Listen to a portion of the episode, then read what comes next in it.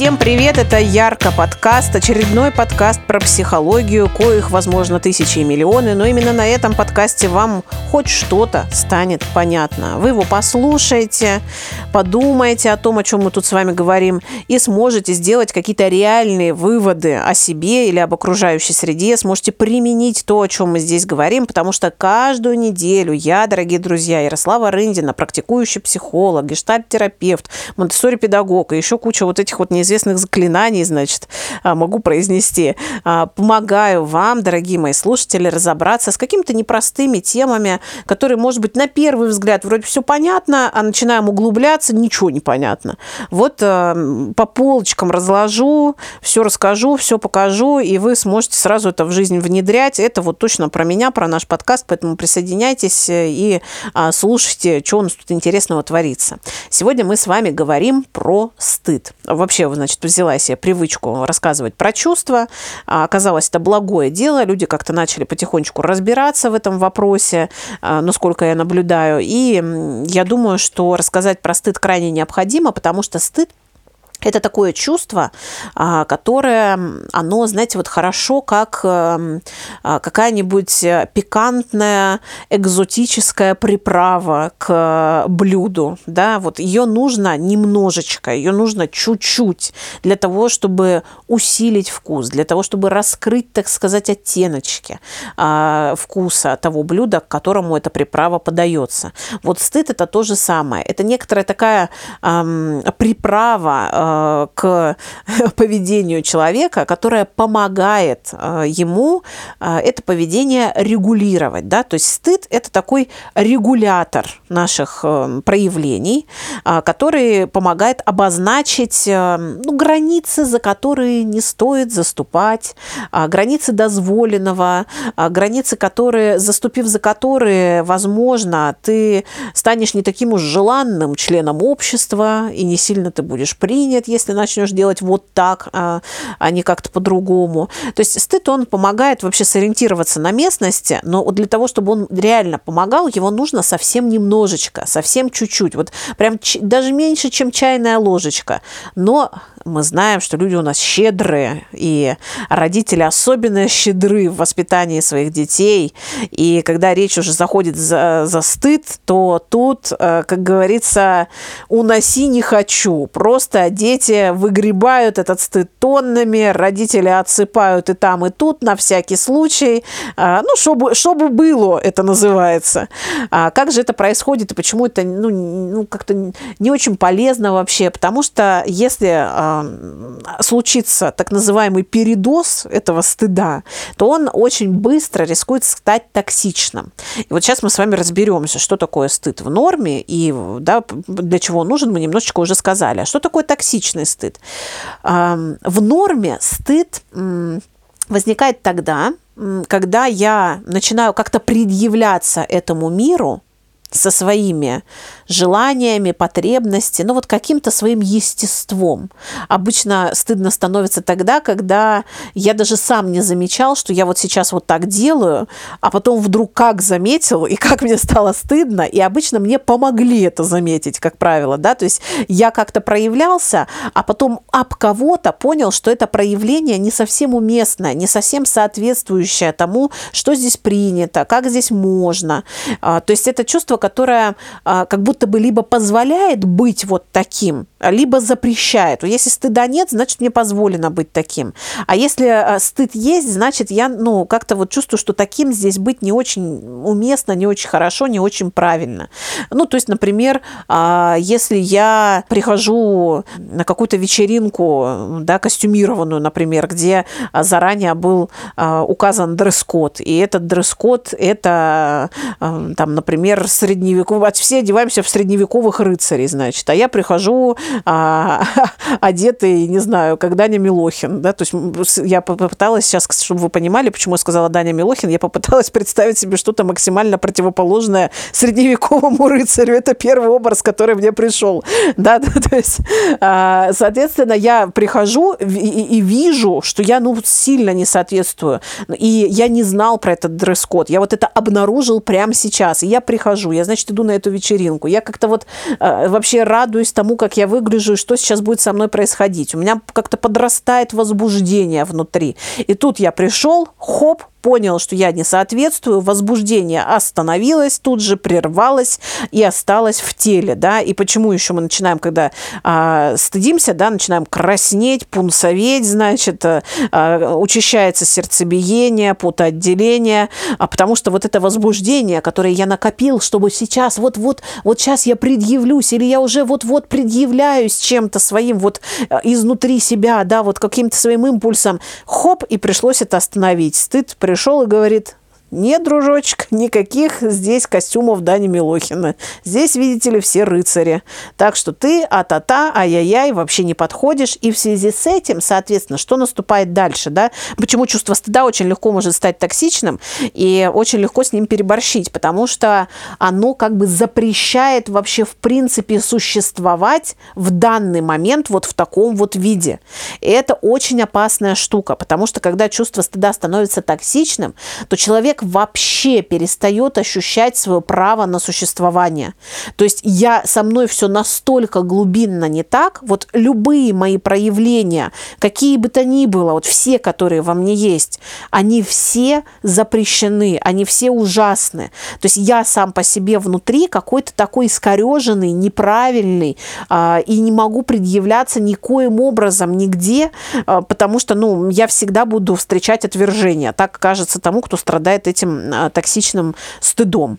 То есть, дорогие друзья, давайте мы с вами в этой непростой теме сейчас а, а, обозначим некоторый причал, от которого мы с вами отплываем. Да, мы сказали, что э, стыд – это чувство, которого должно быть немножко, и тогда оно а, поможет регулировать свое поведение и э, примерно хотя бы ориентироваться в реалиях той местности, на которой я нахожусь, изучать, что здесь уместно, что неуместно, что принято, что не принято. И, конечно же, это чувство регулирует поведение детей и поведение, скажем так, особей, которые которые присутствуют на одной территории для того, чтобы на этой территории не было конфликтов, для того, чтобы на этой территории могла существовать какая-то слаженная стая, что называется, да, и чтобы эта стая могла выжить, нужно, чтобы все а, вели себя а, соответствующим образом, да, желательно, чтобы это было одинаково. Как только я начинаю выделяться, отличаться, а, я начинаю испытывать стыд, стыд мне напоминает, что мне нужно привести себя в какую-то норму, которая здесь принята, и я вроде как снова начинаю начинаю выравниваться. А, то есть исторически понятно, зачем это чувство нужно и чему оно послужило. И спасибо ему большое. Судя по тому, что вы сейчас этот подкаст слушаете, а я его записываю, человечество выжило, стыд пригодился, да, то есть ура, друзья, я вас поздравляю с этим. Но нам теперь надо как-то с этим обходиться, потому что сейчас мы с вами живем в мире, в котором а, существуют абсолютно разные стайки, абсолютно разных людей, и категории поведения могут в разных этих этих стайках расцениваться очень по-разному. И то, что где-то стыдно, где-то наоборот приветствуется. И вот сориентироваться в этом огромном многообразии, конечно, очень сложно, когда присутствует а, вот это представление о себе и о норме, взятое, конечно же, из семьи и из детства. И для того, чтобы не, не побоюсь этого слова, испоганить ребенку в будущем жизнь а, тем, что он будет бесконечно чувствовать себя неуместным и стыдиться того, какой он, нам очень важно следить за тем, как мы используем стыд в воспитании ребенка. Я это говорю в каждом подкасте, что-то там вас, значит, проповедую, что называется, да, какое-то осмысленное поведение с детьми. А, и тешу себя иллюзией, что, может быть, это как-то все-таки немножечко повлияет влияет на то, как вы будете обходиться с собой и со своими детьми.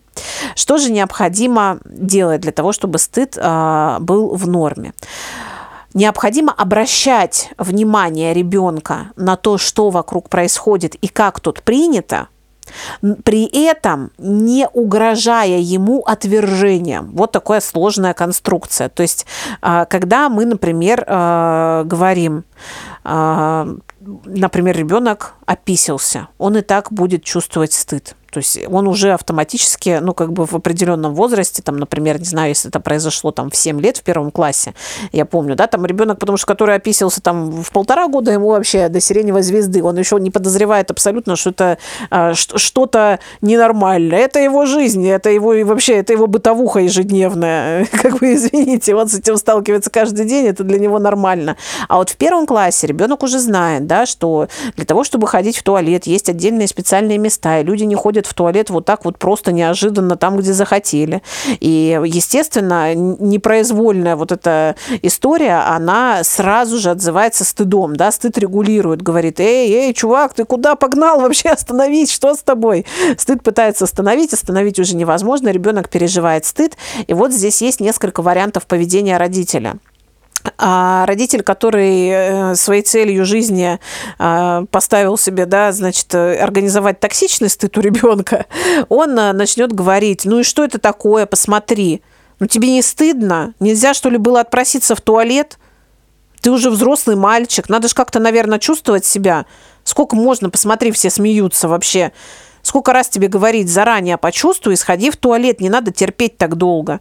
Вот, все. Считайте, что вы, значит, э, как сказали, ахалай махалай или абракадабра, значит, и вот этими словами наколдовали ребенку токсичный стыд, да, то есть не тот стыд, который поможет управлять своим поведением, а тот стыд, который будет э, ребенку как бы нашептывать на плече, с тобой что-то не так ты внутри какой-то не такой, ненормальный, вот неправильный, поломанный, раз ты не можешь сделать то, что получается у всех остальных.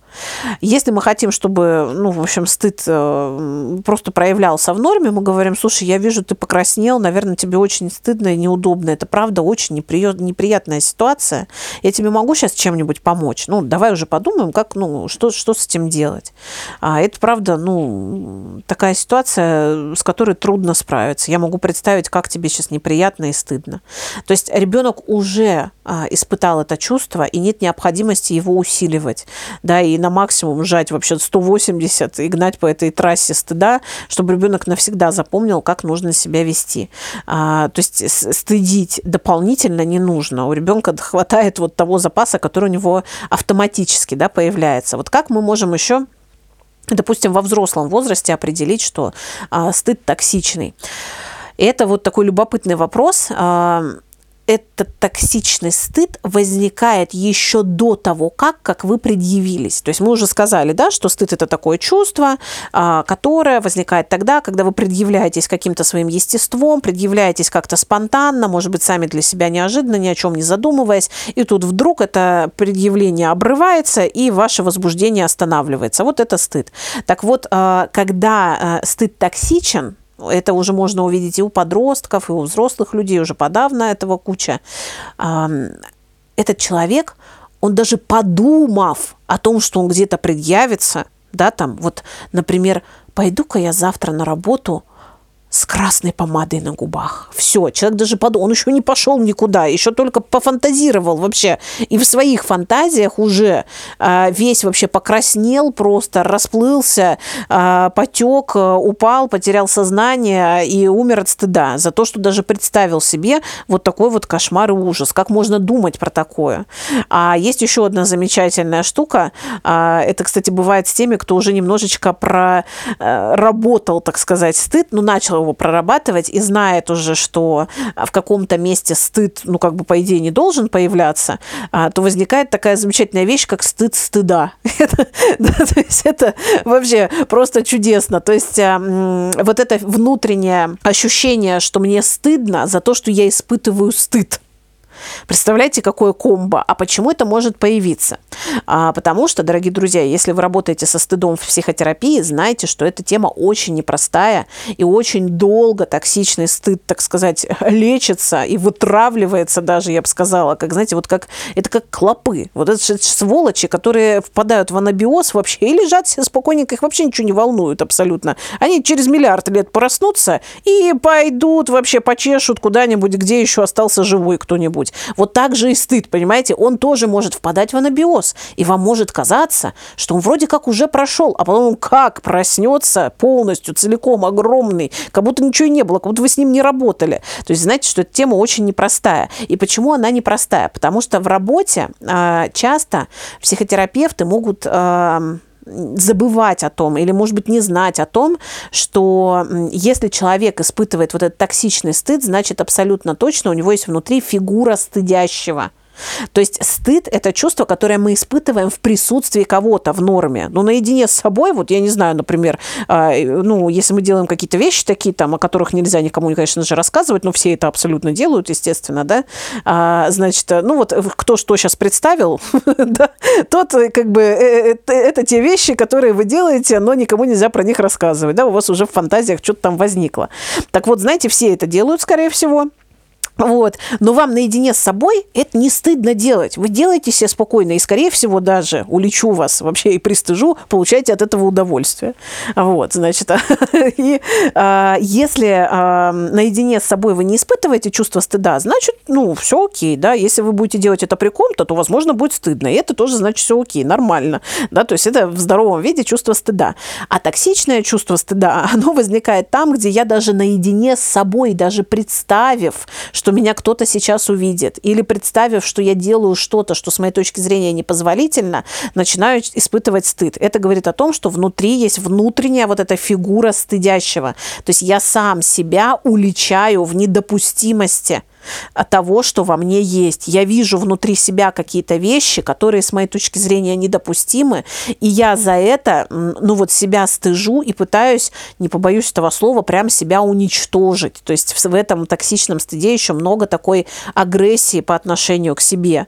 А, и откуда она берется? Она как раз, опять же, берется из детства, когда это токсичное чувство стыда вам ну, каким-то образом прививали, да, то есть вас сильно стыдили, обвиняли там во всем на свете попутно еще и говорили о том, что да, лучше бы тебя вообще не было, это позор. У нас таких вообще просто нет в семье. Откуда ты такая взялась на нашу голову? У нас все нормальные. У нас никто так себя не ведет или никто так не ходит. Да, то есть это такое отвержение, ты не наша, мы с тобой не хотим иметь ничего общего, и такой тебя быть вообще не должно.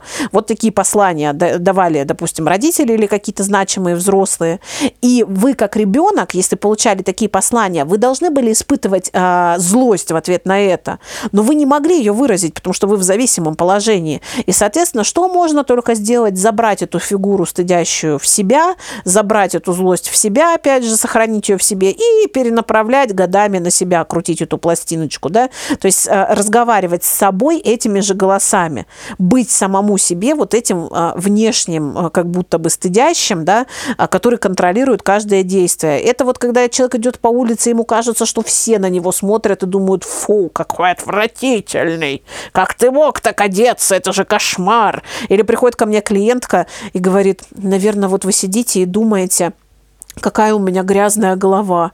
Я говорю, ну, вообще, конечно, есть, ну, мне было бы замечательно, если бы мне платили за то, что я сижу и думаю, какая у вас грязная голова, вот, если бы на этом все заканчивалось, и мне бы надо было делать только это. Но вообще я как бы не думаю сейчас, если честно, не про это. Я говорю, а расскажите мне, пожалуйста, а вот что именно я думаю про вашу голову? Хочется узнать, как я там про нее думаю, что именно говорю там про вашу эту голову. Ну, естественно, мне все рассказывает девушка, говорит, ну, вы думаете про то, какая я неряшливая, и как это ужасно, и что даже я не нашла времени для того, чтобы о себе позаботиться, и пришла тут, значит, сижу, а психологические проблемы разбираю, а сама даже голову не могу помыть. Я говорю, а, вот так я думаю, да, про вас? Ой, вот это я вообще, какая я токсичная, оказывается, по отношению к вам. Ну, и это часто помогает человеку, конечно, задуматься о том, что это он сейчас по отношению к себе а, таким образом настроен, и как раз-таки встретиться с вот этой фигурой стыдящей настоящего, да, то есть я сама себя стыжу и еще и проецирую на остальных, как будто бы остальные сейчас это про меня думают. Эта тема, конечно, непростая, и чувство стыда вот токсичное, оно, правда, ну, можно его прям годами вымывать, потому что этот вот стыдящий голос, он практически, знаете, ну вот преследует. Если начинать к нему относиться очень серьезно и по правде прям в самом делешно его слушать постоянно, то можно сойти с ума. И я, например, э, ну, как человек, который с этим стыдом работает э, много лет в своей личной терапии, могу сказать, что значительно продвинулась. Однако до сих пор могу слышать эм, этот голос. Вот знаете, действительно, это звучит, может быть, как-то по-сумасшедшему. И, по-моему, «Игры разума» или «Игра разума» есть такой фильм, значит, где про сумасшедшего ученого, который э, решал там какие-то уравнения, значит, и у него началась шизофрения, ему там виделись какие-то, значит, разные а, какие-то агенты то ли ФСБ, то... Ой, не, нет, ФСБ, это, извините, не, не из американского фильма, это из реальной жизни нашей с вами. А, ну, в общем, а, агенты ФБР, да, и кто-то еще, который там с ним сотрудничают. В общем, когда он понял, что это галлюцинации, он смог начать не обращать на них внимания. Он уже не мог от них избавиться, но он жил так, как будто бы их нет. Он продолжал их видеть, но просто игнорировал их существование. Вот часто со стыдом происходит такая же история. Он, конечно, в процессе терапии может стать гораздо меньше и быть не таким интенсивным. И ну, если терапия долгая и качественная, то, правда, а, во многом вы можете почувствовать себя лучше. То есть это а, работа в терапии над чувством стыда, это работа над возвращением себе право на существование. Я даю себе право на существование, когда я такой – когда я нелепый, когда я неуместный, когда я э, не помыл голову, когда я чего-то не знаю, когда я ошибаюсь. То есть вот этот токсичный стыд, он возникает тогда, когда вам в детстве начинают сигналить, что таким, что это не просто плохо то, что вы делаете, а вы сами плохие и ужасные, и личность ваша ужасная и поломанная, когда э, вы делаете вот так. И вот, вот в чем разница да, между чувством вины и чувством стыда. Чувство вины, оно про действия и про их уместность или неуместность уместность, а чувство стыда, ну вот про личность, ее уместность или неуместность. А, так вот, во взрослом возрасте вы можете м, присваивать себе свое право на существование, вы можете давать себе право быть таким, какой вы есть, если вы, ну, в общем, прошли терапию, и если, кстати говоря, нашли людей, с которыми рядом вы можете быть таким. Потому что, когда, например, вы один в незнакомом городе спрашиваете дорогу там на каком-нибудь, а, не знаю, иностранном языке, например, за границей, и делаете кучу ошибок, вам вот стыдно как-то и сложно. А когда вы вдвоем не умеете говорить на этом языке, и вместе вдвоем чешете какую-нибудь чушь там, да, порите, значит, уже не, и, не так, и не так стыдно, и как-то уже веселее. И вместе разделить вот эту свою, а, да, несовершенство свое, а, очень даже приятно. Поэтому, дорогие друзья, закончить этот а, подкаст про стыд хочется вот на чем. А, в несовершенстве есть огромный ресурс.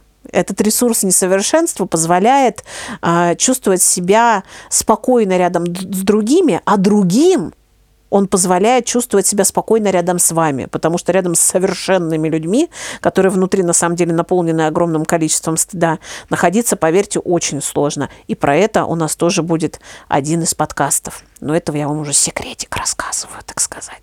На этом мы а, свой, э, значит, экскурс в тему стыда завершаем. Спасибо вам большое, что дослушали. Подписывайтесь на меня во всех немыслимых, а, значит, социальных сетях, какие только существуют в этом мире. Но я есть, кстати, в очень немногих. Вот, поэтому ищите, разыскивайте меня. А я такая ха-ха-ха и упорхнула. Все, спасибо большое, до свидания и услышимся в следующем подкасте.